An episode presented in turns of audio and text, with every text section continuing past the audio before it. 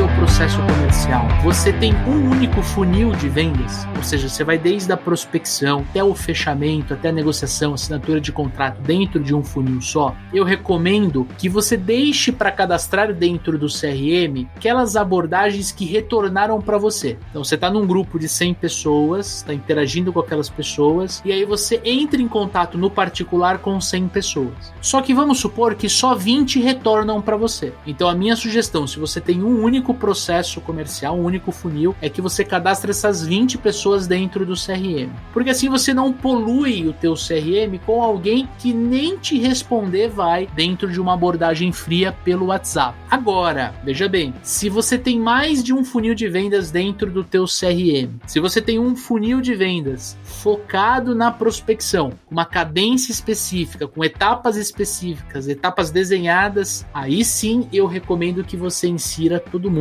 dentro do CRM. Por quê? Porque dentro desse funil de prospecção você vai controlar melhor um conjunto de tarefas e atividades em formato de cadência na prospecção dessa base de possíveis clientes ou prospects. Aí você pode manter esse controle dentro do CRM. Manda uma mensagem, dali dois dias manda outra, dali um dia liga para a pessoa. E quando você consegue a conexão, você consegue entender se a pessoa pode ou não comprar o produto, se ela está dentro ou fora do teu perfil de cliente ideal. Aí você ganha essa oportunidade no funil de prospecção e automaticamente é aberta uma oportunidade no funil de vendas, direto na etapa de abordagem ou na etapa de levantamento de necessidades e você dá sequência.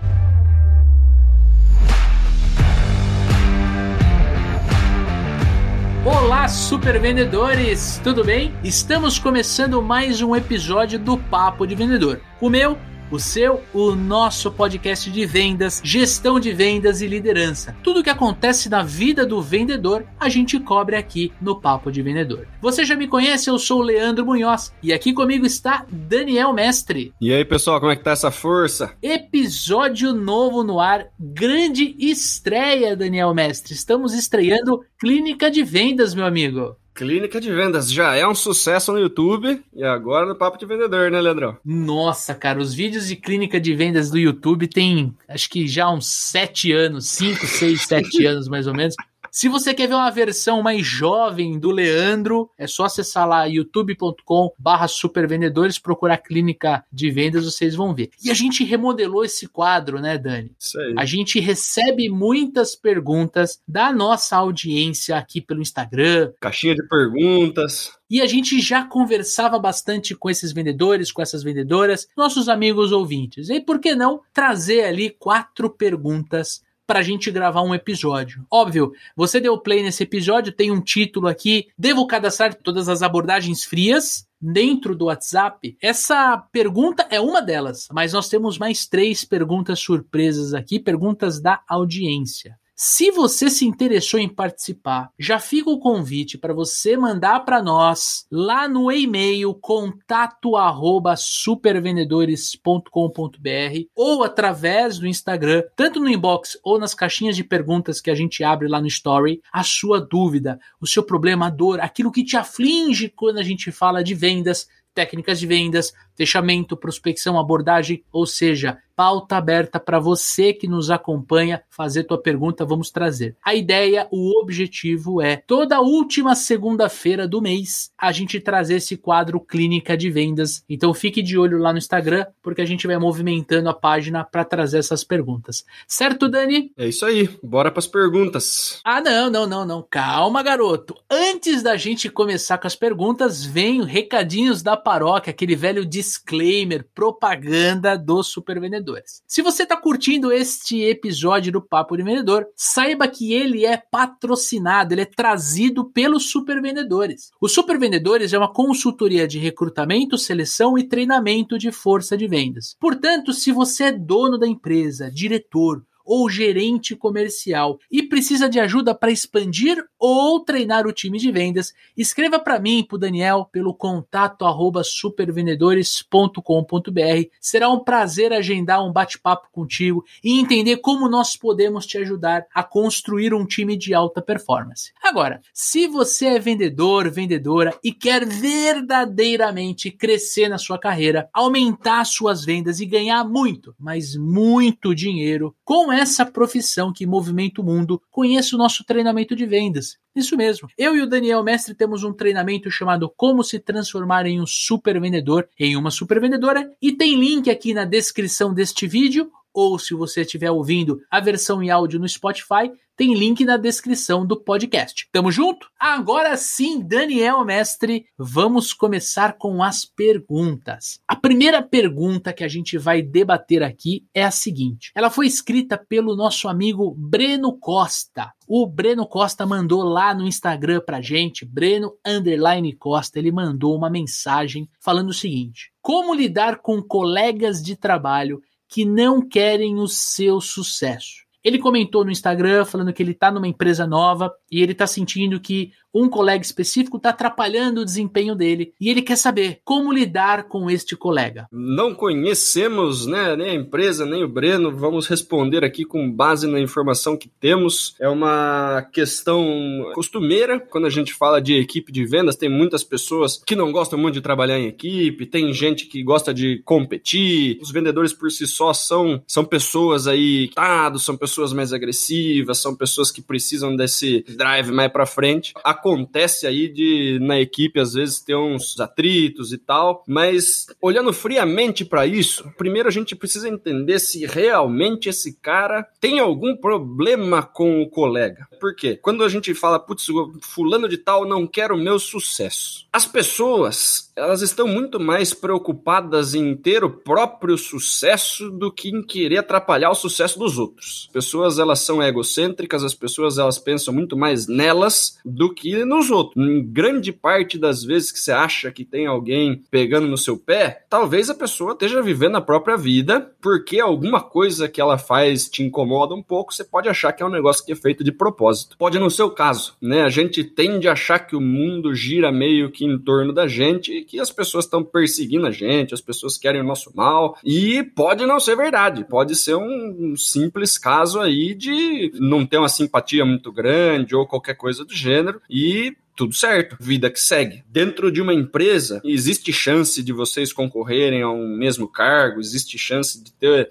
alguma coisa que vai gerar aí uma pequena competição entre as pessoas. Pode ser de, de áreas diferentes e uma área tá meio que em atrito com a outra. Estamos dentro de empresa o tempo inteiro, né, Leandrão? Pessoal de vendas geralmente tem uns pega para capar com logística por causa de entrega, atrasou meu pedido, me prejudicou dentro do meu cliente, financeiro não aprovou meu pedido o marketing tá mandando lead ruim. Parece que é tudo contra a gente, né? Se você não tem um, uma cabeça aí para entender que as pessoas estão tentando fazer o melhor que elas podem em todos os outros lugares, e dificilmente isso é uma coisa pessoal, né? Existem pessoas prejudicando as outras? Existe, tem gente mal intencionada por aí. Só precisamos entender se não estamos fazendo o mundo girar muito em torno do nosso próprio umbigo, né? E achar que as pessoas estão impedindo o meu sucesso, quando o nosso sucesso depende muito mais de nós mesmos se eu ficar colocando a culpa de eu não ter sucesso em todo mundo que tá fazendo alguma coisa que me atrapalha, eu nunca vou ter sucesso na minha vida. Porque cada um tá tocando sua própria vida. Cada um tá preocupado demais com o próprio umbigo e o próprio sucesso para ficar boicotando os outros por aí, né? Então, minha dica de ouro pro Breno aí é se preocupa com o que você pode controlar, bicho, né? Faz o seu, se tem gente que tá te atrapalhando, beleza, não leva isso pro lado pessoal. Se a pessoa tá se preocupando muito em impedir o sucesso de alguém, deve ser uma pessoa triste que não está conseguindo o próprio sucesso lá. Se é uma questão de outros departamentos, cada um está tentando dar o melhor, cada um faz o que pode com os recursos que tem lá. Né? A gente precisa entender que as coisas nem sempre vão ser do jeito que a gente quer, né? E que a gente vai precisar fazer o nosso melhor com o que a gente tem para fazer. Ele comentou que é novo na empresa. Cara, mostra o seu trabalho. Olha menos pro lado e olha mais para sua meta, para os seus objetivos, para as coisas que você tem para fazer. Um outro ponto importante é que as pessoas nunca se incomodam com crítica. A gente nunca vai ser criticado por gente que tá fazendo mais do que a gente. A gente é criticado por gente que a gente tá incomodando porque a gente tá fazendo, que a gente tá performando e tudo mais. Então, se você tá sendo criticado, provavelmente você tá sendo criticado por gente que tá fazendo menos do que você. E daí a sua performance de repente coloca um patamar acima e o gestor começa a cobrar esse patamar de todo mundo e as pessoas ficam bravas. Já vi isso acontecer um monte de gente. Chega um vendedor vendendo tudo que pode pela frente, né? E a equipe que tava vendendo pouco fala, pô, agora descobriram que dá para vender. E as nossas desculpas foram por água abaixo. A gente geralmente é criticado por gente que tá fazendo menos do que a gente. Se a gente que tá fazendo menos do que você, cara, não se importe, né? Começa a olhar para frente e ver aonde dá para você chegar. Vai para as cabeças. É, se a gente ficar se incomodando com todas as críticas que a gente vai ouvir, bicho, nossa vida vai ser difícil. A gente não trabalha, né? Não trabalha. Tanto que aqui no podcast a gente pede o que, Leandrão? Críticas, sugestões e xingamentos. Manda para nós. Exato. Manda pra gente, transforma isso em combustível. Pô, tá, tá se incomodando com as minhas vendas, tá se incomodando com as coisas que eu tô fazendo? Eu vou fazer mais, bicho. Eu acho que esse tem que ser o drive. Exatamente. E começa a fazer a reflexão se é uma coisa de ego, se você tá levando demais pro lado pessoal e a pessoa só tá fazendo o próprio trabalho, ou se é uma coisa que, meu, não vamos agradar todo mundo, né? A gente nunca vai conseguir agradar 100% das pessoas. Se você tá fazendo as coisas dentro da política comercial, você tá fazendo o seu, se você não tá fazendo nada que prejudica ninguém, acelera, vai para cima, tá tudo certo. Leandrão, alguma outra sugestão pro nosso amigo que mandou uma pergunta aqui pro nosso primeiro clínica de vendas? Claro, Dani, eu quero reforçar pro Breno, cara. Nada, nada, absolutamente nada vai falar mais alto que os seus resultados. Então, se você tá novo na empresa e você tem um colega que quer atrapalhar o teu sucesso, ignora o colega e, e foca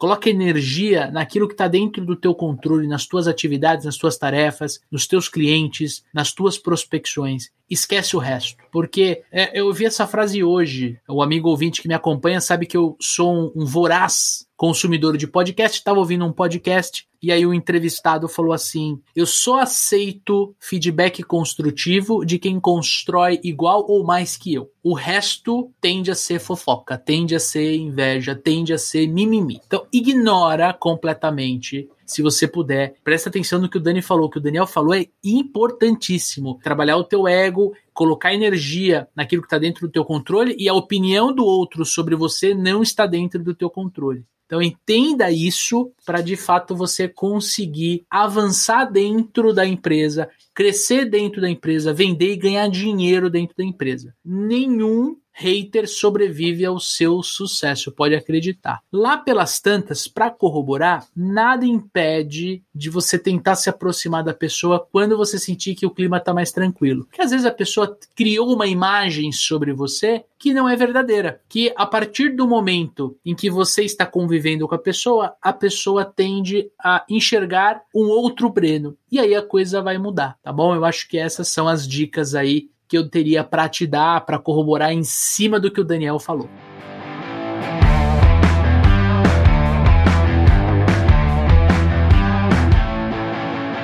Isso aí. Vamos pegar mais uma pergunta aqui, uma pergunta do Rafael Vinícius, Leandrão. Essa é boa. Que virou o título do episódio aqui, né? Devo cadastrar todas as abordagens frias feitos pelo WhatsApp no CRM? Acho que ele chegou a comentar que tem um, uns grupos grandes de WhatsApp que tem as pessoas dentro do perfil de cliente ideal e que eles estão fazendo um trabalho ali em cima daquele grupo, chamando um por um ali no, no particular dentro do próprio WhatsApp. Eu coloco Deus e todo mundo no CRM, Leandrão? Excelente pergunta do Rafael. Olha só, tem duas respostas para essa pergunta. As respostas elas vão depender de como você encara o seu processo comercial. Se dentro do teu processo comercial você tem um único funil de vendas, ou seja, você vai desde a prospecção até o fechamento, até a negociação, assinatura de contrato dentro de um funil só, eu recomendo que você deixe para cadastrar dentro do CRM aquelas abordagens que retornaram para você. Então você está num grupo de 100 pessoas, está interagindo com aquelas pessoas, e aí você entra em contato no particular com 100 pessoas. Só que vamos supor que só 20 retornam para você. Então a minha sugestão, se você tem um único processo comercial, um único funil, é que você cadastre essas 20 pessoas dentro do CRM. Porque assim você não polui o teu CRM com alguém que nem te responder vai dentro de uma abordagem fria pelo WhatsApp. Agora, veja bem, se você tem mais de um funil de vendas dentro do teu CRM, se você tem um funil de vendas focado na prospecção, com uma cadência específica, com etapas específicas, etapas desenhadas, aí sim eu recomendo que você insira todo mundo dentro do CRM. Por quê? Porque dentro desse funil de prospecção você vai controlar melhor um conjunto de tarefas e atividades em formato de cadência na prospecção dessa base de possíveis clientes ou prospects. Aí você pode manter esse controle dentro do CRM. Manda uma mensagem, dali dois dias manda outra, dali um dia liga para a pessoa,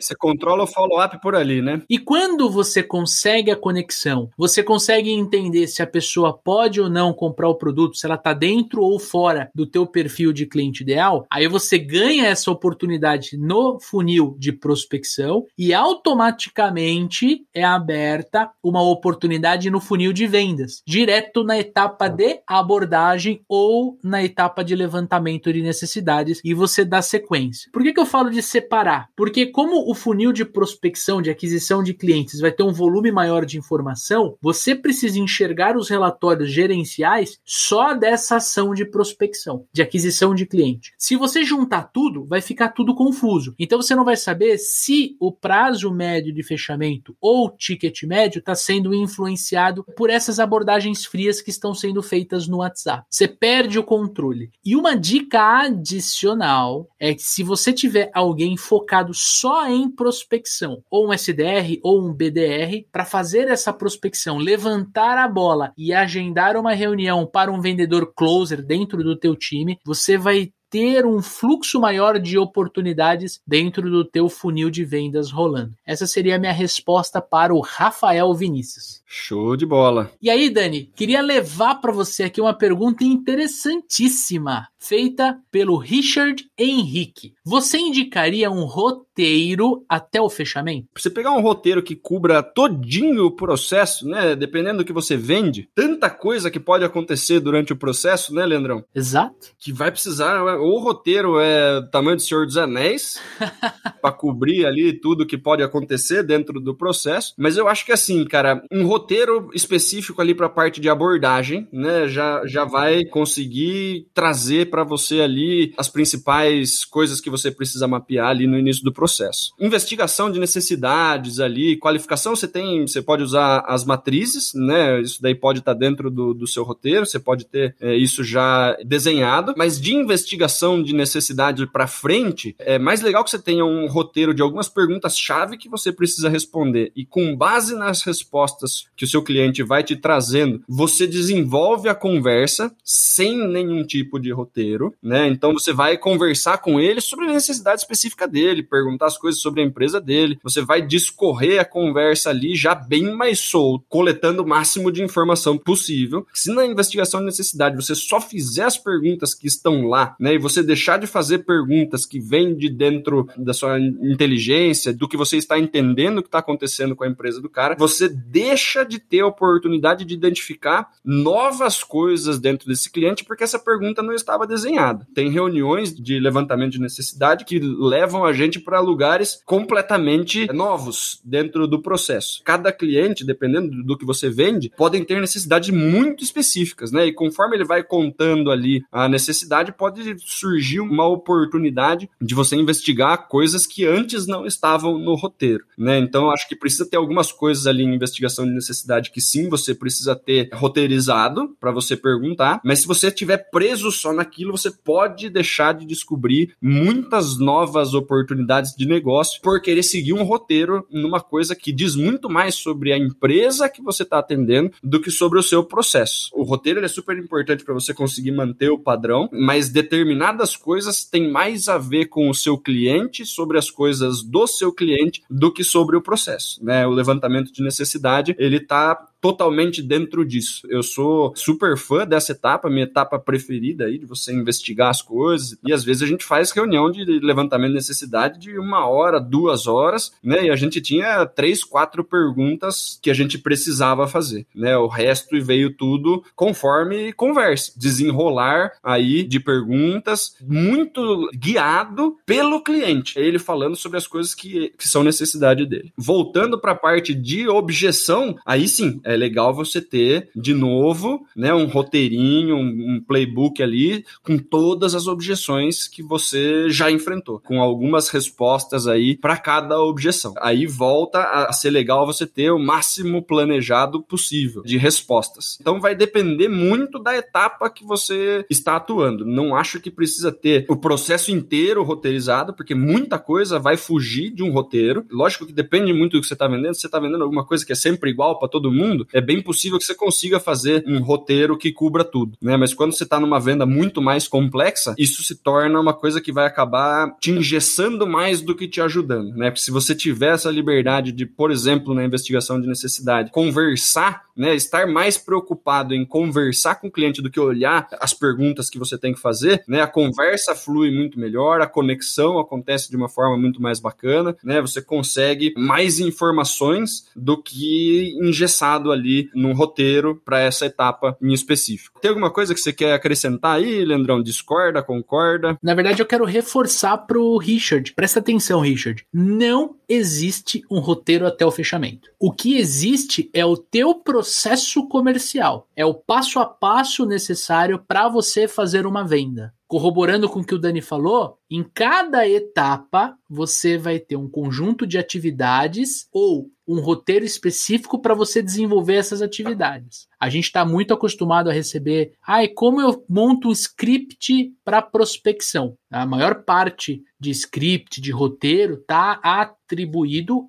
ao início do processo comercial, a prospecção, abordagem e conexão. Então é muito comum você trabalhar com roteiro. Eu não recomendo trabalhar com script, porque script deixa muito robótico, muito, muito artificial. Você tem que ser natural. Então você tem que desenhar um roteiro para fazer uma abordagem pautada em pergunta e essas perguntas têm que ser sustentadas pelas dores e problemas do cliente que você atende que você ajuda a resolver. E aí, cada etapa, como o Dani muito bem disse, vai ter ali um conjunto de atividades que você pode encarar como um roteiro ou não. No caso, por exemplo, do levantamento de necessidades, você tem os frameworks mais famosos. O Spin Selling, para você fazer levantamento de necessidades e vendas complexas. Você tem o GPCT, que você consegue fazer levantamento de necessidades, muito olhando para como o cliente se beneficia com aquele produto, teu tomador de decisão. E o mais famoso de todos, que é o Bunch, que é muito utilizado em vendas simples e vendas complexas também que é você enxergar se a pessoa tem o orçamento, se ela toma a decisão, quais são as principais necessidades que vai fazer com que ela compre e qual é a, o tempo que ela precisa, se é uma coisa urgente ou não. Percebe que isso não é um roteiro? Isso é um conjunto de perguntas em cada letra do Band ou do GPCT ou do Spin Selling para você guiar o cliente. O mais importante, Richard, é você se preocupar com a experiência de compra do teu cliente. O teu cliente tem que entender que você é um cara interessante e não interesseiro, que você quer ajudar ele a corrigir um problema, a resolver uma dor verdadeiramente e que ele pode confiar em você. Eu acho que essa é a melhor dica de roteiro, desde a abordagem, prospecção até o fechamento. Certo, Dani? E eu acho assim, cara, quanto mais você consegue internalizar o roteiro, mais você vai fazer com que a conversa flua de uma forma que você está mais preocupado com o cliente do que com o roteiro. Se você é um vendedor é, mais experiente, você já fez várias vezes cada etapa aí do processo, já atendeu um monte de cliente, você vai perceber. Você não precisa mais olhar para o framework. Você sabe que durante a, a conversa vai surgir o assunto de dinheiro e aí você fala sobre dinheiro naquela hora. Que você vai querer identificar quando ele está pensando em resolver esse problema, ter que parar a conversa ali, o assunto tá fluindo de um negócio legal, você para, olha para um papelzinho, corta o assunto, ah, então, sobre dinheiro ou sobre a urgência. E a conversa não flui, né? Parece um, um interrogatório, parece um, um negócio travado, parece que você tá entrevistando o cara, e a conexão com essa pessoa se torna uma coisa secundária, né? E quando a conexão ela é rompida, o rapport é rompido várias vezes durante uma reunião, a conexão que você tem com o seu cliente vai diminuindo, né? Então eu prefiro que você construa um, uma conexão bacana, não olhe no papel e depois tenha que ligar de novo para esse cara para perguntar mais alguma coisa, do que você se preocupar em seguir super direitinho o roteiro e esse cara ficar incomodado porque ele não tá conseguindo bater um papo legal e conhecer uma pessoa que ele tá pensando em colocar um problema na mão para que seja resolvido. Na minha opinião, muito mais internaliza isso para você não esquecer, mas conduz isso de uma forma que a conexão seja tão importante quanto o roteiro. Vamos lá, quarta pergunta, Leandrão. Leonie Schmidt. Ela perguntou aqui o seguinte, cara: estou tentando falar com o cliente pelo WhatsApp, de novo WhatsApp, mas ele não me responde. O que fazer? E aí, Leandrão? Essa daí pouca gente sofrendo com isso, viu? Nossa, a gente sofre com isso de vez em quando, bicho. Você não imagina a audiência. Isso é normal, tá, Leoni? Primeiro ponto, é normal as pessoas pararem de responder. E não quer dizer que elas não querem comprar ou que elas não gostam de você ou que você fez alguma coisa de errado. Vamos entender um pouquinho do princípio. WhatsApp, comunicação assíncrona. Então eu mando uma mensagem para o Daniel, o Daniel lê e responde quando ele quiser. Se eu ligar para o Daniel, é uma comunicação síncrona, ou seja, estamos sincronizados. Eu falo, ele escuta, pensa, responde, eu escuto, penso e respondo. Então, quando eu estou usando o WhatsApp e eu leio uma mensagem, por exemplo, de alguém que quer me vender, pode ser que naquele momento eu não consiga responder. Consequentemente, não quer dizer que eu não vá comprar. Quer dizer que eu não posso responder ele naquele momento. Quantas vezes eu, o Daniel, você que está nos ouvindo ou nos assistindo, já olhou uma mensagem e depois marcou como não lida no WhatsApp? E quantas vezes você esqueceu de responder aquela mensagem? Isso acontece. Nem marcou como não lida, simplesmente abriu, estava dirigindo, não podia olhar, foi ver se era alguma coisa urgente, não era, nem marcou como não lida, ficou para ficou para depois. É, desceu já era. Então assim, feita essa introdução, a gente tem que separar o que não é uma resposta do que é uma rejeição ou uma objeção velada do tipo não vou comprar de você. Esse é o primeiro ponto. Segundo ponto, você tem que entender se, de novo, se você está sendo interessante sem ser interesseira eu recebo muita abordagem pelo WhatsApp. Uma pior que a outra. Tá com uma conta comercial que é o nome da empresa. Aí ela manda assim: Oi, sem foto, é o logo. Fala: Oi, tudo bem? Eu não respondo. Porque se a pessoa nem se apresentar, se apresentou na abordagem, eu vou imaginar como é que vai ser qualquer coisa de oferta ou fechamento dali para frente. Então a gente tem que entender como tá a tua conversa com o cliente. Se você mandar Oi Daniel, bom dia e o Daniel não te responde, não quer dizer que ele não vai comprar. Quer dizer que às vezes ele não tá com saco para responder bom dia para você. Agora, se você mandar oi Daniel, bom dia, você conseguiu avaliar o orçamento que eu mandei no seu e-mail? Ou seja, você fechou a tua mensagem com uma pergunta. A probabilidade do Daniel te responder é muito grande. O Daniel é um cara pragmático, ele não vai te dar bom dia, ele vai te responder sim ou não, com S ou N. Isso, dá para responder dirigindo. Não deveria, mas dá para responder dirigindo. Por exemplo. Esse exemplo que a gente está dando aqui, Leoni, é justamente para você entender que existem várias realidades, mas mais importante, tudo depende da forma como você se comunica com aquele cliente, da forma como você manda mensagem para ele ou para ela. Esse é o segundo ponto. Terceiro ponto, aonde você está no teu processo comercial. Porque se eu paro de te responder na negociação é uma coisa. Se eu paro de te responder quando você estava querendo que eu fosse até a tua empresa para conhecer o showroom, por exemplo, é outra. Se eu não te respondo quando você está tentando me abordar, é outra completamente diferente. Então você tem que mapear o teu processo comercial e você entender, olha lá, casando com a resposta que a gente fez para o Richard, você tem que entender qual é o roteiro que você vai usar para conduzir a conversa. Vai ter momentos que você vai ter que sair do WhatsApp e ligar para a pessoa. Não sei você, Dani, mas eu tenho percebido cada vez mais que os vendedores estão ancorando no WhatsApp como a solução mágica. Vou vender só pelo WhatsApp, não vou mais ligar nem visitar. Não sei se isso é positivo ou negativo, talvez caiba até um episódio, né, Dani? Com certeza. Eu gostaria de reforçar algumas coisas. Presta atenção, né, além de tudo que o Leandro disse, mas se é uma primeira abordagem, é, se apresenta como um todo e já fala mais ou menos do que se trata. Porque esse negócio de oi, boa tarde, putz, meu, não sei se eu vou responder. Não me interessa, a pessoa tá sem foto, não fala absolutamente nada do, do que se trata. Diferente de oi, Daniel, sabe o meu nome, pegou pegou meu número em algum lugar, sabe meu nome. De repente eu que passei o telefone, beleza. Oi, Daniel, aqui é Fulano da empresa tal. Consegui seu número através de tal lugar, alguém que indicou, explica da onde você conseguiu o número, né? Porque muitas vezes as pessoas me mandam umas mensagens, inclusive já falando que, né, a minha resposta é assim, ó, onde você conseguiu meu número? É boa. LGPD, só manda assim, LGPD. Explica da onde, ah, fulano me passou seu número e não sei o que e tal. A gente trabalha com uma solução assim, assim, assado, soube que pode ser interessante para você. Poxa, legal, beleza, já sei do que se trata, né? A chance de eu responder é muito maior. Se você está lidando com um público-alvo de executivos, de pessoas ocupadas, a chance dessa pessoa, toda vez que pegar o WhatsApp, ter umas 80 mensagens é gigantesco. E daí ele tem, tipo, umas oito pessoas para responder, importantes e urgentes, antes de responder a abordagem fria dos outros. Se na hora que chegou na sua mensagem não tem mais ninguém urgente e importante embaixo e ele está com tempo disponível, talvez ele te responda. Se não, não vai responder. Faz sentido? Se coloca no lugar da pessoa a gente às vezes está dando treinamento, né, Leandrão? A gente sai do treinamento depois de três horas, tem tipo 120 mensagens no WhatsApp. Tem um monte das, das, das nossas equipes, né? Os, os grupos de, de WhatsApp que a gente tem com a equipe e tal, um monte de coisa acontecendo. Tem um monte de grupo de cliente que tem um monte de coisa acontecendo, né? Tem algumas pessoas, familiar, amigo, mandando coisa, grupo, com meme e o caramba, beleza. Eu vou deixar mais da metade disso sem responder. Eu vou responder o que é direcionado única e exclusivamente a mim e precisa de uma resposta rápida. O resto eu vou responder quando eu chegar em casa. E às vezes você chega em casa sem saco para ficar no WhatsApp e você vai fazer outra coisa e aquelas mensagens foram abertas, visualizadas e não respondidas. Não é uma coisa pessoal.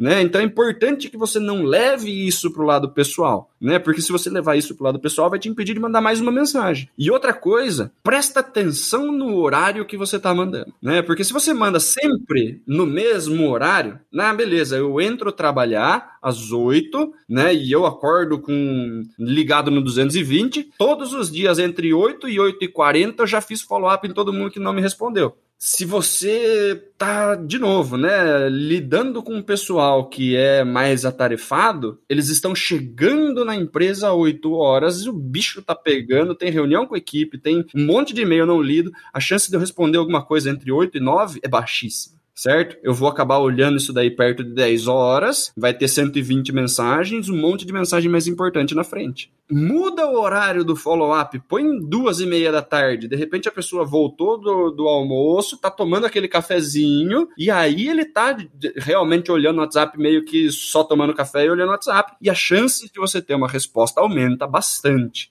Faz algumas análises, troca. Ao invés de mandar mensagem de manhã, eu vou mandar no fim da tarde e ver a taxa de, de resposta. Se esse público está respondendo mais num determinado período, beleza. Começa a fazer esses follow-ups nesse outro horário. Né? Você tentar sempre a mesma cartada, no mesmo horário, da mesma forma, dificilmente você vai ter resultado diferente. E presta atenção, põe a sua foto, não obriga as pessoas a adicionar você no WhatsApp para poder ver sua foto. Se você tem uma conta pessoal, se é um vendedor que está trabalhando com o WhatsApp único exclusivamente para vender, não está usando o seu pessoal, misturando as coisas, também coloca uma foto adequada, né? Porque se a foto não é uma foto adequada, a gente não vai responder, né?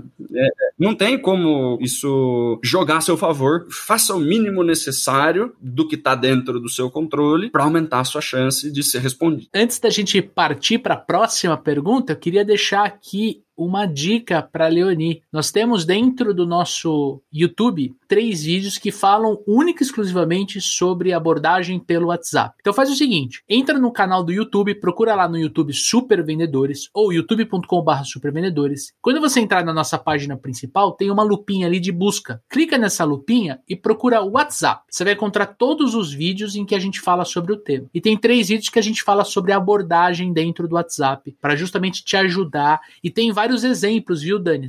Com certeza você viu esse vídeo que eu publiquei. Tem exemplo das mensagens que eu uso né, no meu print. Óbvio que eu escondi as pessoas, mas tem exemplos, tanto positivos quanto negativos, das abordagens que eu recebi. E tem exemplos das abordagens que eu faço e que funcionam. Então vale a pena aprofundar o conhecimento. Antes da gente partir para nossa última pergunta, quero te perguntar: você que está ouvindo ou assistindo este podcast, está curtindo o nosso conteúdo? Então quero te convocar para uma missão. Exatamente. Eu e Daniel Mestre precisamos de você para que nós possamos aumentar a nossa base de ouvintes, a base dos super vendedores. Então quero te convidar a indicar este programa para três amigos que podem se beneficiar com o conteúdo que você está escutando. Toda plataforma de áudio e de vídeo tem um botãozinho de compartilhar pelo WhatsApp. Então aproveita e manda para eles. Ou, se você quiser fazer ainda melhor, publique este episódio no grupo de vendas da sua empresa. Eu tenho certeza que todos vão ficar impressionados com o seu desenvolvimento profissional e, claro, com os materiais que você está consumindo e compartilhando lá dentro do grupo. E se você quiser participar do Clínica de Vendas, fica aqui o convite. Você pode mandar um e-mail no contato arroba supervendedores.com.br ou uma DM no Instagram supervendedores ou responder as caixinhas que eu e o Daniel a gente abre durante a semana. Se você puder, sempre compartilha com a gente seu nome completo, empresa, se tá mandando um e-mail, arroba do Instagram e manda bala. Solta tua dúvida para a gente poder ajudar você.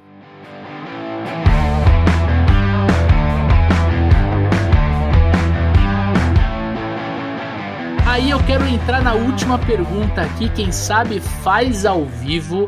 Peguei aqui no Instagram, que é a pergunta do André Mota, André.s.mota. Como conseguir melhores vagas? Parece que o vendedor não é tão valorizado. E aí, Daniel Mestre, o que, que a gente pode falar para ele. Uma primeira dica aí pro André é capriche no seu currículo. Cara, a gente recebe currículo de todos os tipos imagináveis e possíveis para todas as vagas que a gente abre. Tem currículo que tá lá o nome da empresa que a pessoa trabalhou, né? Mas é um nome tipo nome de uma pessoa, ponto .me, a gente não faz a mínima ideia do que essa empresa faz, o que que essa empresa vende, né? Ela só coloca assim, ó, José Campos da Silva ME, cargo vendedor, fiquei quatro meses. Você fala, não sei o que a empresa faz, não sei o que a empresa vende, sei que você ficou pouco tempo. Coloca o nome fantasia, beleza, e, tipo, isso vai estar tá na sua carteira de trabalho, a gente vai vai saber o nome, né, o CNPJ da empresa que te contratou, tudo se a gente precisar mais para frente, né? Escreve o nome da loja, escreve o nome da empresa. Se a empresa não tem um nome fantasia, coloca assim, ó, comércio de automóveis, pra gente saber o que você vendia. Se a gente tiver que ligar para todo mundo que manda currículo pra gente, pra, pra gente começar a saber o que esse cara vendia, eu preciso de cinco vezes o tamanho da nossa equipe de recrutamento e seleção para descobrir o que cada, o que cada um dos candidatos ali vende, né? Então deixe muito claro no seu currículo o que você vendia, né? Então se você já trabalhou com carro, com moto, com móveis planejados, com software, escreve lá, cara, vendia isso, isso, isso, trabalhei por tanto tempo nesse ramo, por tanto tempo no outro. Você pode ter ali a listinha com os nomes das empresas, não tem problema. Mas eu tô muito mais interessado em saber quais eram os seus resultados. Eu prefiro saber quais foram os seus resultados do que detalhes da empresa onde você trabalhou. A quantidade de currículo que fala simplesmente assim, ó, trabalho bem em equipe, sou organizado e pontual e gostaria de uma oportunidade em vendas. Todo mundo escreve isso, não me diz nada sobre você, Andrezão, né? Escreve pra gente, ó, trabalhei com isso, isso e isso, eu peguei a carteira, eu atendia quatro ou cinco bairros, depois de dois anos eu estava atendendo a minha cidade inteira e mais uma cidadezinha vizinha, eu batia minhas metas em 80% dos meses que eu trabalhei lá, meus principais resultados na nossa distribuidora foi o aumento de mix, foi a redução de desconto. Me fala o que, que você faz de bom, né? Me fala o que, que você faz, não o que, que a empresa que você trabalhou fazia. Porque pode ter uma pessoa que trabalhou numa empresa super legal e não teve resultado bom, né? E, e teve um monte de gente que trabalha em empresas pequenas e tem uns resultados super legais, né? Então me fala o que você faz de legal, quais são os seus resultados, qual é a sua experiência, né? O que, que você construiu. Lá atrás eu, eu trabalhei com distribuição de pneu de uma marca que ninguém conhecia. Coloca lá, poxa, olha, trabalhei com uma marca nova, comecei a, a, a fazer a inserção de uma marca nova de pneu no mercado. Eu sei que você sabe tomar porrada na prospecção, tá vendendo um negócio que ninguém conhece. Isso já me diz muito sobre você. Não importa se eu conheço ou não a marca, coloca assim, ó, eu fiz porta a porta de um produto que ninguém conhece. Isso me mostra que você tem muita força de vontade de fazer prospecção, né? E assim você vai conseguir boas vagas. Você não precisa ter trabalhado na Coca-Cola, ter trabalhado na Ambev, com produtos famosos, para ser um vendedor que vai ter uma oportunidade. Eu preciso saber o que, que você tem para oferecer. E essas frases, né, que todo mundo copia e cola de currículo e tal, boa vontade, ótimo trabalho em equipe, boa comunicação, cara, não diz nada. Você copiou e colou esse negócio. A gente tende a olhar os currículos que falam sobre as pessoas. Dessa forma, você se destaca no meio de um monte de currículo e a sua chance de ser abordado pelas recrutadoras, sejam as nossas, sejam as das empresas que tem por aí, para querer saber um pouco mais sobre você. Porque o currículo ele serve para quê? É um documento que vai ter ali um pouquinho da sua experiência, mas principalmente ela precisa te colocar na frente dos outros currículos que estão ali para você conseguir bater um papo com a empresa. A hora de se vender, a hora que você está na frente do recrutador. O currículo ele serve para a empresa olhar e falar assim, ó, esse cara aqui eu quero bater um papo com ele. Né? Se ele não tem nada de interessante, se ele não me fala absolutamente nada, tem um monte de nome de empresa, arroba ME, não sei o que e tal, que não me diz o que você vende, o que, você fez, qual, qual foi a sua experiência, dificilmente eu vou ficar interessado em saber mais. E pelo volume de currículo que a gente recebe, a gente tem que escolher muito bem quais a gente vai fazer contato. Então, quanto mais você consegue falar sobre você, sobre os seus resultados principalmente, né? E resultados que eu digo, qual etapa do funil de vendas era a sua maior especialidade, né? Porque tem vagas que a gente, que a gente trabalha que eu preciso saber de gestão de carteira, tem vagas que são super importantes de porta a porta, tem vagas de prospecção, tem vaga de venda interna, tem currículo que eu olho, eu não sei nem se a pessoa vendia porta a porta por telefone, se era varejo, se não era varejo, não sei nada. Então, quanto mais você consegue trabalhar o currículo, mais entrevistas você vai ser chamado né? E daí na entrevista, aí a bola tá com você. Se você é vendedor, você tem que saber se vender na entrevista. Mas para você conseguir mais vagas, eu acho que é natural dentro de um funil de vendas aí de recrutamento e seleção, né, Leandro? Né? Quantidades de vezes que eu mando meu currículo, quantas pessoas me ligam, quantas entrevistas eu vou, até eu conseguir fazer um funilzinho ali da recolocação no mercado. Então, quanto mais legal o seu currículo, mais entrevistas vão aparecer para você. Capricha no currículo. É isso aí, Dani. Tenho certeza que ele vai conseguir novas e grandes grandes oportunidades depois dessas dicas aí. Daniel Mestre, considerações finais do nosso episódio. É isso aí, cara. Primeira clínica de vendas entregue aí, cinco perguntas da nossa audiência. Quando a gente fala que é vocês que constroem isso aqui, né? Esse episódio, mais do que nenhum outro, construído aí com cinco ouvintes do Papo de Vendedor. Se você quer participar do próximo, Leandrão já te deu a dica aí, arroba supervendedores, manda pra gente lá no Instagram ou contato arroba supervendedores.com.br. Fique à vontade que você está conversando com a gente, manda críticas, sugestões, xingamentos, sugestão de convidado, sugestão de pauta, que a gente vai utilizar tudo isso para levar mais conteúdo de valor para vocês. É isso aí. Tá assistindo este episódio do Papo de Vendedor no YouTube? Então já aproveita para descer o dedo no like e se inscrever no canal. E se você está no Spotify, aproveita para assinar o nosso episódio, nosso programa, se você ainda não é assinante, e dar as cinco estrelinhas ali na classificação. Feature funcionar funcionalidade nova do Spotify. Vai lá e dá cinco estrelinhas pro Papo de Vendedor para nossa mensagem chegar em mais pessoas, em mais profissionais. Tamo junto? Semana que vem, olha só, você que tá aqui, finalzinho do episódio, semana que vem vai vir um episódio super especial gravado com o Luiz Lourenço da Resultado Digitais. Ele é o cara que fundou a Plug CRM, que foi adquirida pela Resultado Digitais, que se transformou no RD Station CRM, e a gente trouxe para eu, ele e o Dani conversarmos sobre os desafios da gestão comercial. Como é que o gestor pode fazer gestão comercial usando o processo, usando o CRM, usando o playbook, enfim, como a gente pode transformar a vida dos supervendedores do nosso time. Poxa, Leandro, mas eu não sou gestor, eu sou vendedor. Escute mesmo assim. Já comece a se preparar. Exatamente. Boa, Dani. Já comece a se preparar para uma possível promoção. E por que não fica a dica de você mandar o episódio para o teu gestor, supervisor, dono da empresa escutar e claro, se desenvolver, desenvolver você no time, desenvolver a empresa, todo mundo crescer, ganhar dinheiro e uau! É isso que a gente quer para você. Certo, Dani? É isso aí. Nos vemos na semana que vem. Um forte abraço, boas vendas e sucesso!